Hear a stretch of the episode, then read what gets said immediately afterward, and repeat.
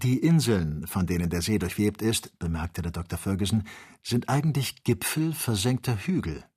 Wir können uns glücklich schätzen, hier eine Zuflucht gefunden zu haben, denn die Ufer des Sees werden von wilden Stämmen bewohnt.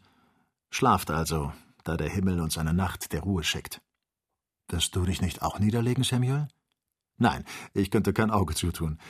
Meine Gedanken würden allen Schlaf verscheuchen. Morgen werden wir, wenn der Wind günstig ist, gerade auf Norden zugehen und vielleicht die Nilquellen, dies bis jetzt undurchdringlich gebliebene Geheimnis entdecken. So nahe an den Quellen des großen Flusses kann ich nicht schlafen. Kennedy und Joe, die weniger von wissenschaftlichem Enthusiasmus aufgeregt wurden, schlummerten bald ruhig unter der Wacht des Doktors ein. Am Mittwoch, dem 23. April, machte sich der Ballon Victoria um vier Uhr morgens bei bedecktem Himmel segelfertig. Die Nacht hob sich langsam von den Ufern des Sees, die ein dichter Nebel verhüllte aber bald zerstreute ein heftiger Wind die schwere Luft. Der Ballon schwankte einige Minuten nach verschiedenen Richtungen hin und her und hielt endlich geraden Weges auf Norden zu. Dr. Ferguson schlug vor Freude in die Hände. Wir sind auf gutem Wege, rief er aus.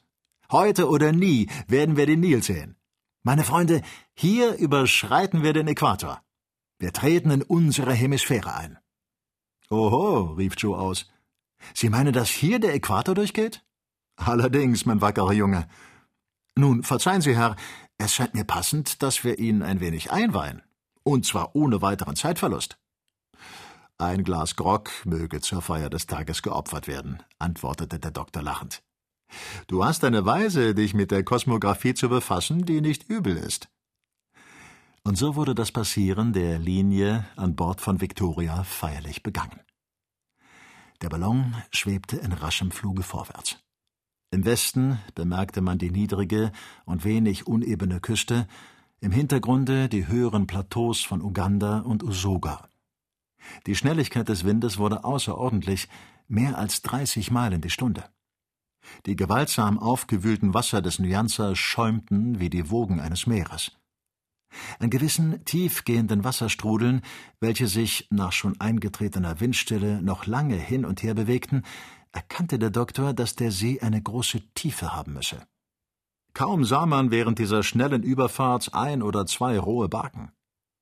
Dieser See, sagte der Doktor, ist augenscheinlich durch seine erhabene Lage das natürliche Flussbecken der Ströme des östlichen Teiles von Afrika. Der Himmel gibt ihm an Regen wieder, was er ihm anderweitig entzieht. Es scheint mir nur mehr gewiss, dass der Nil dort seine Quelle hat. Wir werden sehen, versetzte Kennedy. Gegen neun Uhr näherte man sich der Westküste. Sie schien verlassen und bewaldet. Der Wind erhob sich ein wenig gegen Osten, und man konnte das andere Ufer des Sees erblicken. Dasselbe krümmte sich derartig, dass es in einen sehr stumpfen Winkel gegen zwei Grad vierzig Minuten nördlicher Breite auslief. Hohe Berge erhoben ihre dürren Gipfel an diesem Ende des Nyanza, aber zwischen ihnen, in einem tief ausgehöhlten Schlunde, brach ein siedender Fluss sich Bahn. Während Dr. Ferguson mit der Handhabung seines Luftschiffes beschäftigt war, ließ er seine Blicke begierig über das Land schweifen. Seht, rief er, seht, meine Freunde, die Erzählungen der Araber waren genau. Sie sprachen von einem Flusse, in welchen der Ukerewe-See sich nach Norden zu ergösse. Dieser Fluss existiert. Wir fahren ihn hinunter. Er fließt mit einer Geschwindigkeit, die sich mit unserer eigenen Schnelligkeit vergleichen lässt. Und dieser Wassertropfen, welcher zu unseren Füßen verrinnt, wird sich, aller Wahrscheinlichkeit nach, mit den Fluten des Mittelmeeres vereinigen. Es ist der Nil. Es ist der Nil, wiederholte Kennedy, der sich von der Begeisterung Samuel Fergusons fortreißen ließ. Es lebe der Nil, sagte Joe, der gern ein Vivat ausbrachte, wenn er freudig gestimmt war. Ungeheure Felsen hemmten hier und da den Lauf dieses geheimnisvollen Flusses. Das Wasser schäumte. Es bildeten sich Stromschnellen und Katarakte, welche den Doktor in seiner Ansicht, dass hier die Quelle des Nils zu suchen sei, bestärkten. Von den umliegenden Bergen ergossen sich zahlreiche, bei ihrem Falle wild schäumende Bäche. Man sah aus dem Boden vereinzelte dünne Wasserstrahlen hervorsprudeln, die sich kreuzten, ineinander flossen, an Schnelligkeit wetteiferten und sämtlich dem werdenden Flusse zueilten, welcher, nachdem er sie aufgenommen, zum Strome wird. Es ist der Nil, wiederholte der Doktor mit voller Überzeugung. Der Ursprung seines Namens hat die Gelehrten ebenso wie der Ursprung seiner Gewässer leidenschaftlich erhitzt. Man hat ihn aus dem Griechischen, dem Koptischen, dem Sanskrit abgeleitet. Übrigens kommt nichts darauf an, da er endlich doch das Geheimnis seiner Quellen hat offenbaren müssen. Aber, sagte der Jäger, wie kann man darüber ins Klare kommen, dass dieser Fluss derselbe ist, welchen die Reisenden des Nordens erforscht haben? Wir werden sichere, unwiderlegliche, unfehlbare Beweise davon erhalten, antwortete Ferguson, wenn der Wind uns noch eine Stunde begünstigt. Die Berge trennten sich und machten zahlreichen Dörfern Platz, die von Sesam, Dura und Zuckerrohrfeldern umgeben waren. Die Stämme dieser Gegenden zeigten sich aufgeregt und feindlich. Sie schienen mehr zum Zorne als zur Anbetung geneigt zu sein und witterten Fremde, aber keine Götter. Es schien, als ob sie die Erforschung der Nilquellen als einen an ihnen begangenen Raub betrachteten. Der Ballon musste sich außer Schussweite ihrer Musketen halten. Es wird uns schwerfallen, hier zu ankern, sagte der Schotte. Nun, erwiderte Joe, umso schlimmer für diese Eingeborenen. Wir werden sie des Reizes unserer Unterhaltung berauben. Ich muss dennoch aussteigen, entgegnete der Dr. Ferguson, und wäre es nur auf eine Viertelstunde. Sonst kann ich die Resultate unserer Entdeckungen nicht feststellen. Es ist also unerlässlich, Samuel? Allerdings. Und wir werden aussteigen. Selbst wenn wir uns unserer Feuerwaffen bedienen müssten. Mir ganz recht, antwortete Kennedy mit einem zärtlichen Blick auf seine Büchse. Es wäre nicht das erste Mal, dass man mit den Waffen in der Hand der Wissenschaft seine Dienste leiht, hob der Doktor hervor. Etwas Ähnliches ist einem französischen Gelehrten in den spanischen Gebirgen begegnet, als er mit der Messung des Erdmeridians beschäftigt war. Sei unbesorgt, Samuel, und verlass dich auf deine beiden Leibwächter. Sind wir soweit, Herr Doktor? Noch nicht. Wir werden sogar noch höher steigen, um die genaue Gestaltung des Landes uns zu veranschaulichen. Das Wasserstoffgas dehnte sich aus, und in weniger als zehn Minuten schwebte Victoria in einer Höhe von 2500 Fuß über dem Boden. Von dort konnte man ein unentwirrbares Netz von Flüssen wahrnehmen, welche der Strom in sein Bett aufnahm. Es rannen noch mehrere Bäche von Westen zwischen den zahlreichen Hügeln inmitten fruchtbarer Felder herbei. Wir sind keine neunzig Meilen von Gondokoro entfernt, sagte der Doktor, das Besteck auf der Karte machend, und weniger als fünf Meilen von dem Punkte, der von den aus Norden gekommenen Entdeckungsreisenden erreicht worden ist. Wir wollen uns nun vorsichtig der Erde nähern. Der Ballon senkte sich mehr als 2000 Fuß.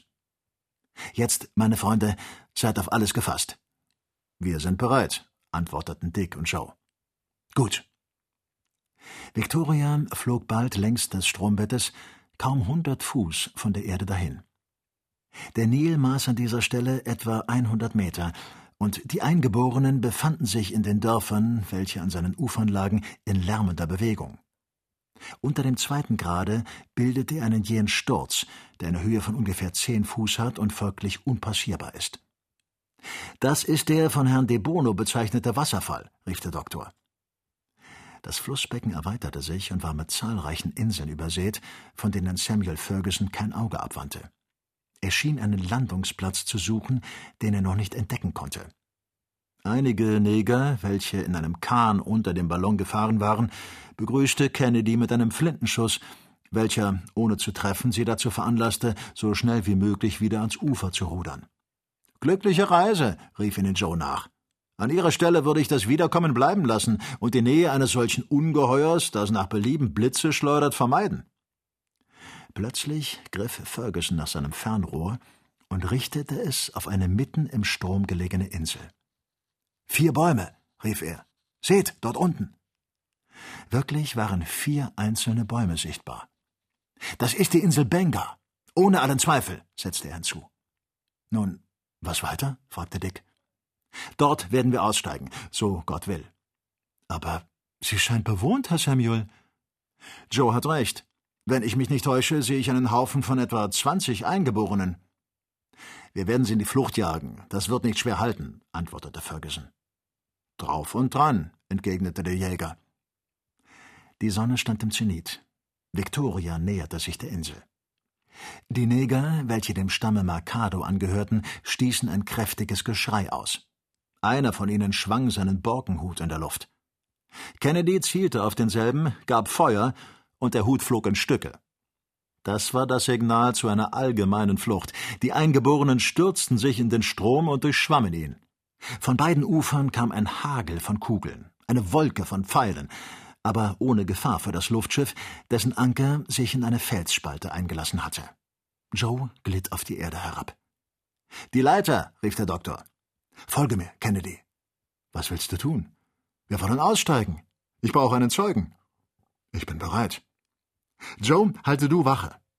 Seien Sie ohne Sorge, Herr. Ich stehe für alles. Komm, Dick, sagte der Doktor, als er den Fuß auf festen Boden setzte. Er zog seinen Gefährten nach einer Felsgruppe, welche sich an einem Ausläufer der Insel erhob. Dort suchte er einige Zeit, spürte in den Gebüschen umher und riss sich dabei die Hände blutig. Plötzlich ergriff er den Jäger lebhaft am Arme. Sieh dorthin, sagte er. Buchstaben, rief Kennedy. Wirklich erschienen zwei in Fels eingegrabene Buchstaben in ihrer vollen Klarheit. Man las deutlich A. D. A. D., versetzte der Dr. Ferguson. Andrea de Bono. Der Namenszug des Reisenden, welcher den Lauf des Nils am weitesten aufwärts verfolgt hat. Das ist unwiderleglich, Freund Samuel. Bist du jetzt überzeugt? Es ist der Nil. Wir können nicht mehr daran zweifeln. Der Doktor blickte noch einmal auf diese kostbaren Initialen und zeichnete genau ihre Form und Größe ab. Und jetzt zum Ballon zurück, sagte er. Schnell also, denn dort sind mehrere Eingeborene, die wieder über den Fluss kommen wollen. Das kümmert uns jetzt wenig. Wenn der Wind uns einige Stunden lang nach Norden treibt, werden wir Gondokoro erreichen und unseren Landsleuten die Hand drücken. Zehn Minuten darauf stieg der Ballon majestätisch empor, während Dr. Ferguson als Zeichen des errungenen Erfolges die Flagge mit dem englischen Wappen entfaltete.